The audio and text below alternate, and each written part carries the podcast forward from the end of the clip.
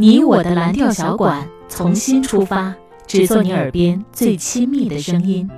蓝调是城市里的某间咖啡馆，你的咖啡好了。当然，深夜的东莞与你可能是。这城市那么空，这回忆那么凶。蓝调东莞每晚七点零七分，这座陌生的城市，你还有熟悉的我。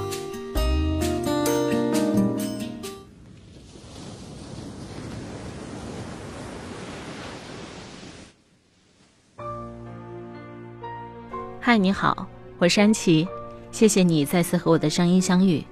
今天呢，我想要和你分享的是有关于芳华、杨澜和一封信，从这三个看起来很遥远的物件里寻找到共性，那就是爱情。在芳华的结尾，何小平坐在凳子上说：“你知道你走的那天，我去找你，想和你说什么话吗？什么？”你那天和我说了什么？我想说，你能抱抱我吗？有些人错过了，永远没有办法回到从前；有些人即便是遇到，永远都没有办法在一起。这还不够刻骨铭心吗？我们喜欢一个人，就要努力成为他生活里的一部分。我突然想到，前段时间小 M 发给我的一篇日记，是他写给 W 的。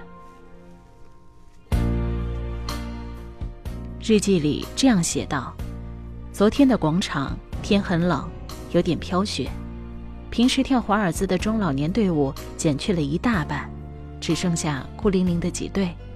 他们互相依偎着，好像是两棵并肩而立的树，没有互相缠绕，却彼此相依。我和 W 先生十指紧扣，在寒风中并肩走着。他停在路边，一边看雪，一边看。”富强、民主、和谐的二十四字符，轻轻地把孔子他最崇拜的先生的话念出来。我依偎在他身边，看着他的侧脸发愣。你知道这句话是什么意思吗？W 先生指着“人不知而不悦，何为君子乎？”我呆呆地摇了摇头。哎，你可是大学生啊！他轻轻地拍着我的头，我一股脑地钻进他的臂弯里。都忘了，都忘了的撒娇。他说：“天有点冷，帮我塞了塞衣服，咱们回去吧。”我任由他温暖的手牵着。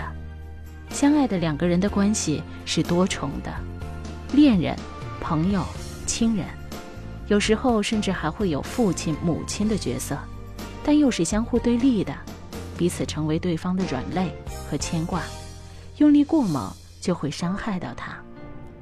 我看着 W 先生的背影，突然明白了他问我的问题：我哪里好？你为什么要和我在一起？我的回答是：你哪里都好。我贪婪你的臂弯，你的眼神。我们本是独立的个体，如果不是因为相爱，就不会，也不必在一起。献给我的 W 先生。看完了他的日记，我的眼角是湿润的。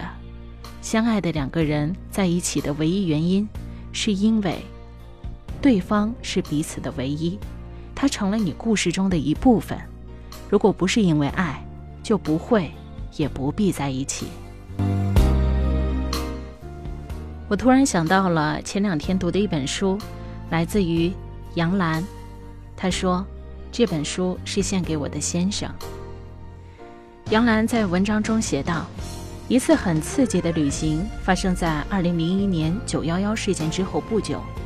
吴峥作为那一年国际艾美奖颁奖晚会的联席主席，计划从中国到纽约参加典礼。我劝他别去了，恐怖袭击还是有可能发生的，万一有危险怎么办？但是吴峥坚持要去，一是为了表达对纽约人的道义支持，二来这也是华人媒体。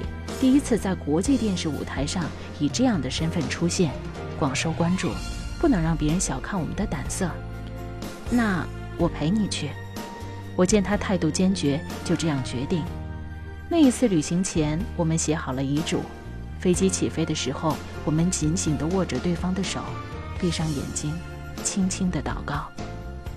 我想，这是最简单的爱情，一句“我在你身边，陪你”。无论是芳华，还是小 M 的信，亦或者是杨澜写给吴征的文章，不管怎么样，他们都有一个共同的主题，叫做爱。因为爱，所以等待，所以恒久忍耐。我是安琪，在南城向你道一声晚安。